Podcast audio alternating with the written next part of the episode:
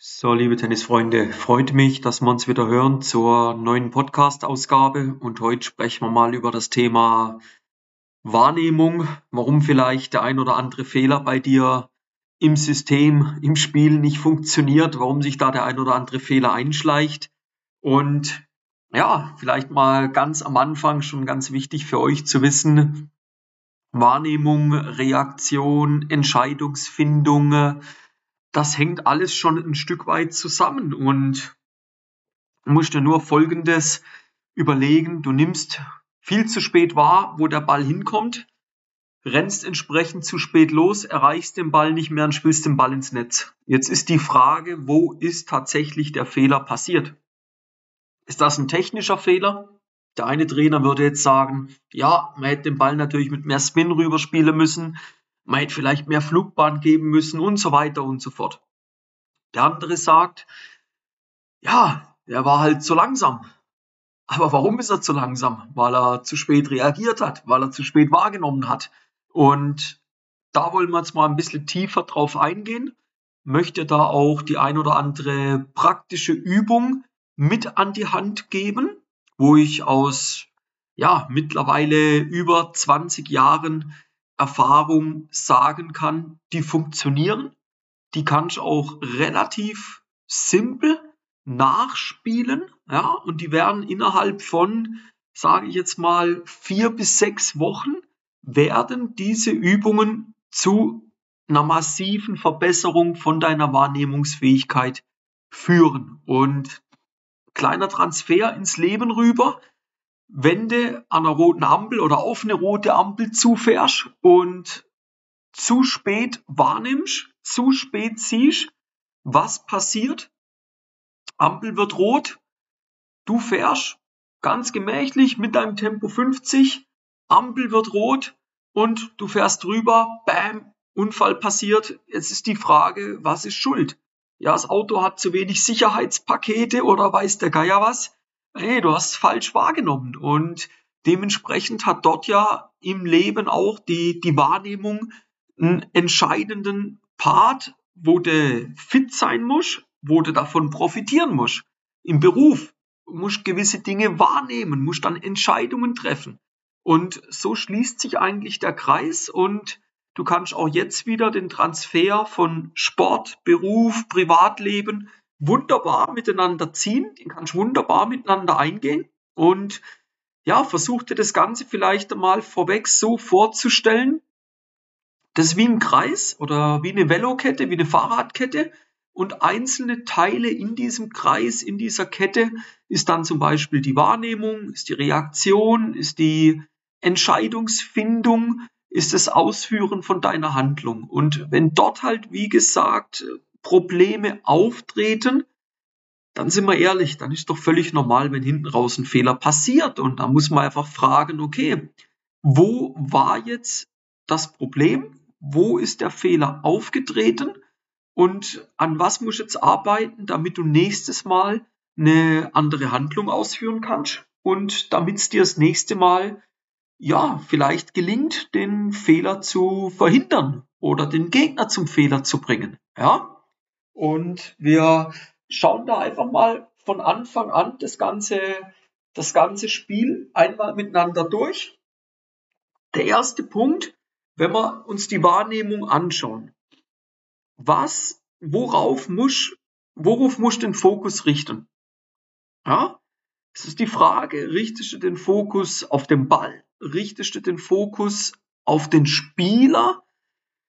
Richtest du den Fokus vielleicht auf die Zuschauer, wo draußen sind? Äh, richtest du den Fokus auf die Sonne? Richtest du den Fokus auf dich selbst? Was, was ist da, was ist da richtig? Was ist da falsch? Also was sicherlich mal Sinn ergibt, dass du den Fokus auf den Ball und auf den Gegner richtest. Warum den Fokus auf den Gegner? Es macht ja einen Unterschied, ob der wahrscheinlich eine Vorhand oder eine Rückhand spielt.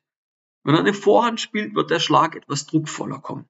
Wenn du den Fokus auf den Gegner richtest und siehst, von wo der Gegner den Ball spielt, kannst du aufgrund von Erfahrungswerten ein Stück weit auch wieder abschätzen, wo denn der Ball hinkommt. Ja, also das sind mal zwei Argumente, wo man sagen muss, da macht sicherlich Sinn, dass du den Fokus auf den Gegner richtest. Macht es aber auch Sinn, den Fokus auf den Ball zu richten. Also ich sag bei Juniorenspielern sehr häufig, es ist doch völlig egal, was der Gegenüber für einen Schläger spielt. Der kann von mir aus einen pinken Schläger mit Blümchen drauf spielen, ist doch völlig egal.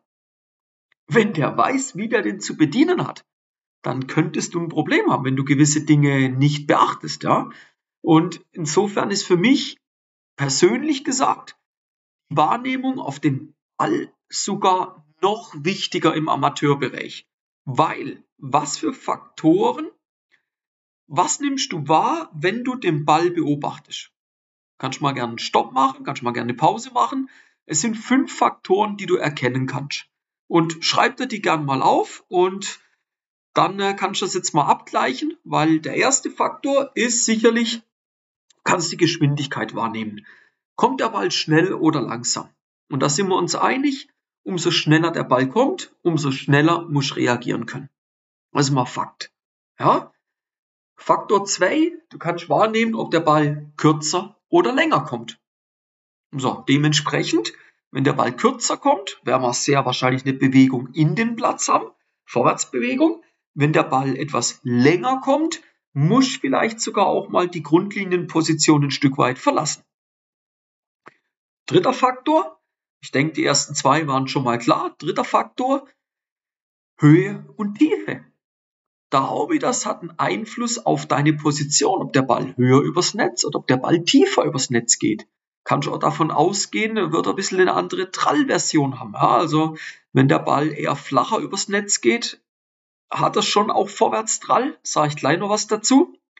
Aber er wird flacher fliegen, er wird vielleicht auch schneller fliegen. Hingegen, wenn der Ball höher geht, wird der Ball mehr Topspin, mehr Vorwärtsrotation haben.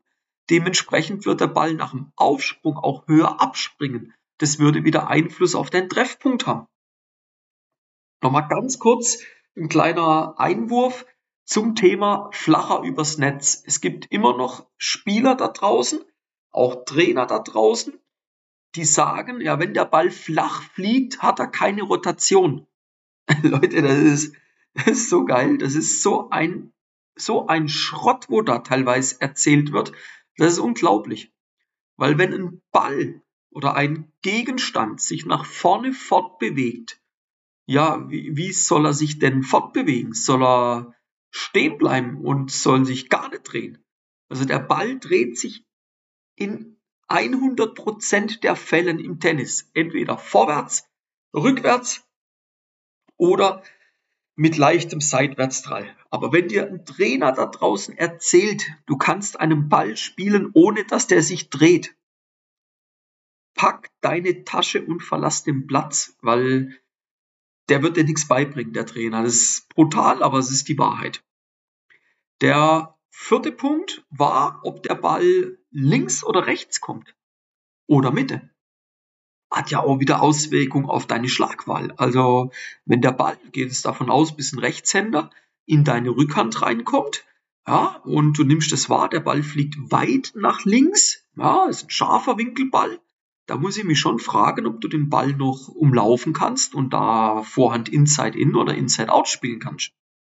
Ja, und der letzte Punkt, der fünfte Faktor, wo du siehst, wenn du den Ball beobachtest, das ist aber auch der, je nach Level der schwierigste, das ist eben die Rotation. Und die ist aber insofern ja auch wichtig, weil die eben Auswirkungen auf deinen Schlag hat. Ja, also nehmen wir mal den Punkt, nehmen wir das ganz krasse Beispiel. Der Gegenüber spielt den Ball mit sehr viel Unterschnitt, sehr viel Rückhand-Slice. Und du nimmst aber einen hoch abspringenden Ball mit Topspin wahr ja, jetzt bereitest du einen Schlag vor, der so später nie passieren wird. Dass das in einem Chaos endet, das ist doch völlig absehbar, das ist doch völlig normal auch.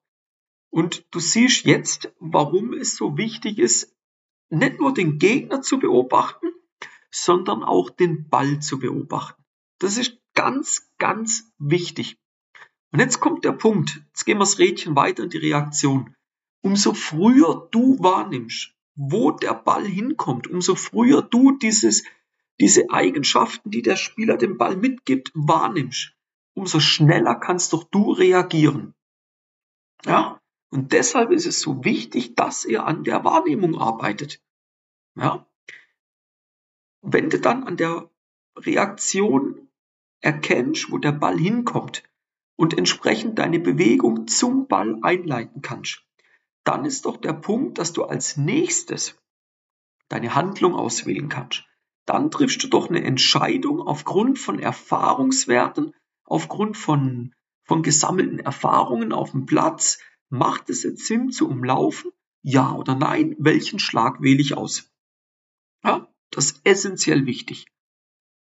Ich möchte dir zum Abschluss noch zwei kleine Übungen mitgeben, die du mit deinem Partner, deiner Partnerin zu Hause auch nachspielen kannst. Brauchst nicht einmal einen Tenniskollegen. Ist bei der einen Übung hat wirklich auch mit, ähm, kannst auch mit dem Sohn, mit der Tochter machen, könnt ihr euch mal ein bisschen challengen. Und die andere Übung, die könnt ihr am Platz machen. Also die erste Übung ist folgendermaßen, ihr steht euch gegenüber, Hände sind ähm, nach Möglichkeit von beiden Personen ausgestreckt. In beiden Händen hältst du einen Tennisball in der Hand oder einen Gegenstand in der Hand, muss nicht mal unbedingt ein Tennisball sein. Und die Handfläche, die zeigt jeweils Richtung Boden. Der Sohnemann jetzt von dir als Beispiel oder deine Partnerin legt seine Hände, legt ihre Hände auf deine Hand, auf deinen Handrücken. Und jetzt schaut euch in die Augen. Irgendwann lässt den Gegenstand los und jetzt ist die Frage, kannst du den Gegenstand fangen, den du gerade losgelassen hast? Könnt ihr gern mal zehnmal machen. Wie viel Mal fängt's ihn und danach macht er die Challenge andersrum. Wem das zu schwierig ist, man kann auch erstmal mit einem Ball, mit einem Gegenstand starten. Was ich am Anfang nicht machen würde, ist antäuschen. Das kann man später machen. Ja, das ist eine wunderbare Übung zur Wahrnehmung und zur Reaktion. Eine Übung auf dem Platz, die ihr machen könnt. Und zwar müsst ihr euch da das Tennisfeld in drei Zonen unterteilen. Die sollten möglichst gleich groß sein und von der Netzkante bis zur Grundlinie gehen. Wir haben dann eine Unterteilung von circa dreieinhalb Meter pro Box. Ja, und vom Netz dreieinhalb Meter weg Richtung T-Linie, dann kurz vor der T-Linie dreieinhalb Meter weiter bis knapp hinter die T-Linie und dann von dort dreieinhalb Meter bis zur Grundlinie. Vom Netz aus gesehen bis zur Grundlinie Zone 1, 2 und 3. Also Zone 3 ist der am Grundlinie, der Grundlinie am nächsten. Jetzt spielt er lange Grundlinienbälle miteinander. Tempo 70, 80 Prozent. Muss gar nicht schnell sein. Geht gar nicht drum, den, den Gegner irgendwie platt zu spielen, dem den Ball um die Ohren zu hauen, sondern vielmehr den Ball möglichst lang im Feld zu halten. Und du würdest jetzt immer den Treffpunkt ansagen, wo du wahrnimmst, dass mein Ball landen wird. Also wenn du wahrnimmst, der Ball landet in Zone 3, sagst du Zone 3. Wenn du wahrnimmst, der Ball landet in Zone 2, sagst Zone 2. Was du nicht machen solltest, ist zu korrigieren. So, wenn du mal falsch liegst, geht die Welt nicht unter, dann hast du die halt verzockt. Du kannst die Übung noch eins weiter machen. Also indem du nicht nur den äh, Ball vom Gegner ansagst, wo der landet, sondern indem du auch ansagst, wo dein Ball landen wird. Jetzt musst du es aber so machen. Du spielst den und dann schätzt deine eigene Flugbahn ein, wo wird der landen.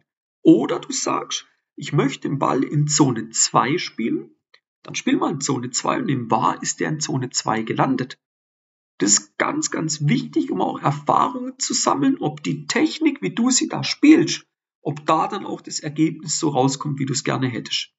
Ja, die zwei Übungen, mach die mal einmal die Woche, diese Übung am Platz. Und die andere Übung, die kannst du durchaus jeden Tag machen. Ja, die kann von zwei Minuten bis fünf Minuten kann die dauern.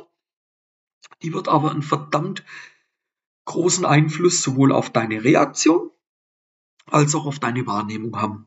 Und das ist essentiell, wenn du später auf dem Platz gute, vernünftige Entscheidungen treffen möchtest und dein Gegner oder deine Gegnerin im Schach halten willst.